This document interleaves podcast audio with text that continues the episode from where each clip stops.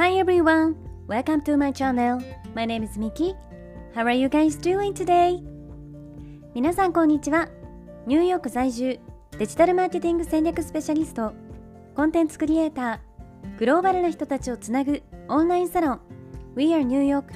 運営代表のミケルメです。このチャンネルニューヨーク未来を変える生き方では私ミケルメが世界の中心ニューヨークからポジティブなパワーを届けるストーリーや皆さんの日々のインスピレーションになるような最新のビジネスニュースマーケティングトレンドなどについてお届けしています。本題に入る前に一つ告知をさせていただきます。私が運営しているオンラインサロン We are New York ではここでは配信していないグローバルなキャリア形成やインフルエンサーとしての働き方セルフデベロップメントなどに関するより深い内容をクローズドのコミュニティで発信しています。毎月2回にわたりオンライン上でメンバーミーティングを開催しているんですが、えー、グローバルに活躍されている各業界のスペシャリストの方をゲストにお招きしてお話を聞いたりとか、えー、最新のマーケティングやビジネスソーシャルメディアについての勉強会を開催したり夢を叶えるためのワークショップなどにみんなで取り組んでいます。たサロンには本当に幅広い年齢層の方そしていろいろな異なる職業や業界の方たちが集まっていますのでサロン内でお仕事が生まれたり一緒にビジネスをしたり日本や海外での人脈を作れたりと本当に有意義で素敵なコミュニティになっています。サロンの方ではより私のですねプライベートなお話や海外の最新情報に関する、えー、内容をですねシークレットブログでも配信しています。オンラインサロン We are New York は性別、年齢、住んでいる場所や食料などに問わずどなたでもご参加いただけるウェルカムで温かいコミュニティになっていますので、えー、興味がある方はぜひ概要欄のリンクから公式サイトをチェックしてください。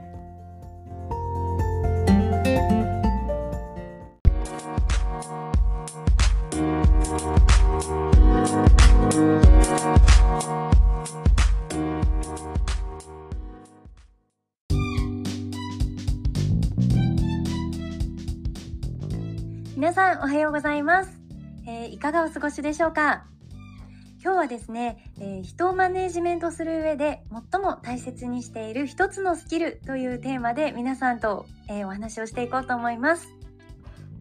皆さんがこの人についていきたいなあこういう人のもとで働きたいなって思うようなリーダーとか上司っていうのはどんな人でしょうか？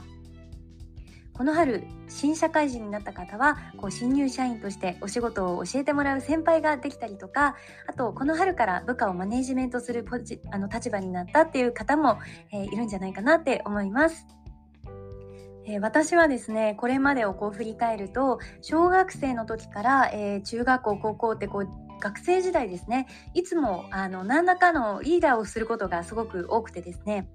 えーと、自分からやりますって言ってこう積極的にやっていたというよりは、えーと、結構私はみんなの中で特定の人と一緒にいるっていうよりはみんなとこうまんべんなまんべんなく仲良くするタイプだったのであの、まあ、みんなの中でもこうグループとかでいてもよく中立的な立場になることが多くて結構こう周りから推薦をされて生徒会長とかリーダーっていう立場に、えー、なっていました。で自分自身もそういうのがすごく好きだったっていうのもあるんですけれどあとはですね、えーと、家族構成も私の下に弟と妹がいてあの私は長女なんですね。あとあの親戚の中でもいとこが私には7人いるんですけれどいとこの中でもあの私が一番上で本当にみんな年下なので、えー、小さい頃からこうお姉さんっていう立場でよくですね自分よりも年下の子たちをまとめる役もしていました。そしてそれはあの社会人になってからも同じで、えー、会社勤めをしていた時もこうプロジェクトとか、えー、部署部署でですね、えー、人をマネジメントする立場として働いていたのがすごく長いです。そういったマネージメントというのを経験していく中でこう自分じゃない他の人たちを動かしたりまとめたりするまとめたりする役ってすごいやっぱりやりがいもありますし同時に難しいなってあの人間対人間なので思うこともあってですねあの今日はそんな私の経験からにはなるんですけれど私がこう人をマネジメントする上でいつも心がけていることをお話しさせていただこうと思います。えー、早速なんですが私が一番ですねマネジメントで大切にしていることは何かというと、えー、相手の話をしっかりと聞くことです。人ってこう聞くよりも話すのが得意な方と、えー、その逆で話すよりも聞くのが得意な人。この2パターンがあると思うんですけれど私はですねどちらかというと,、えーと、自分が話す方が好きなんですよね。だからこう無意識でいるとやっぱり自分のことを話しすぎてしまう時がありますでそうなってしまうと相手はやっぱり余計に自分の話をしにくくなってしまうし、えー、自分のことは相手に分かってもらえたとしても相手のことを知ることはできなくなってしまいますよね。だから私はあのそういう自分の話したがりな本来の性格を理解した上で、えー、相手の話に耳を傾ける自分の話よりも相手に話してもらうっていうことを、えー、いつもマネジメントにおいてはすごく意識しています。やっぱりどんな人でもあの自分の話を興味を持って相手にこう真剣に聞いてもらえてるともらえてるっていうふうに思うとそれだけですごく嬉しいと思うんですよね。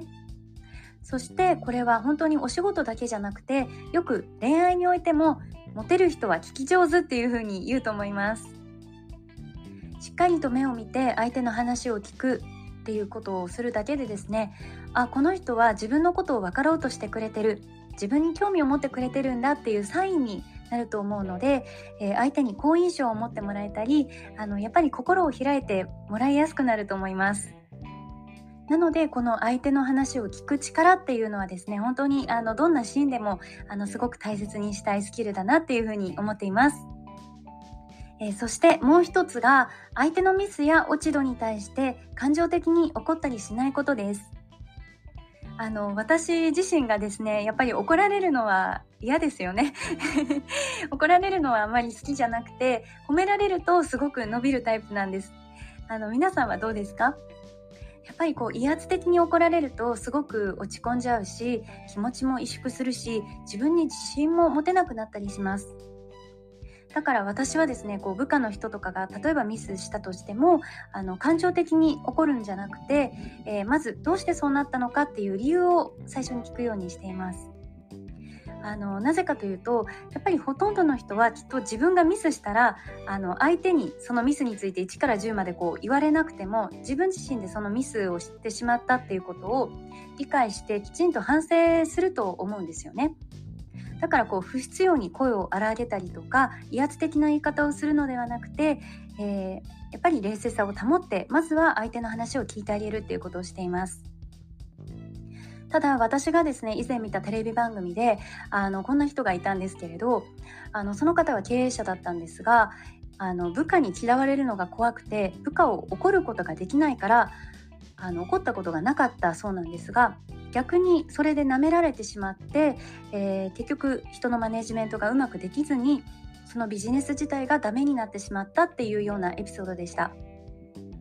なのであのきちんとやっぱり相手に伝えないといけない時はあのそこでですね笑顔になったりとかこう不必要な優しさを見せるとかではなくてあの毅然とした態度で真剣に話すことがとても大事だと思います。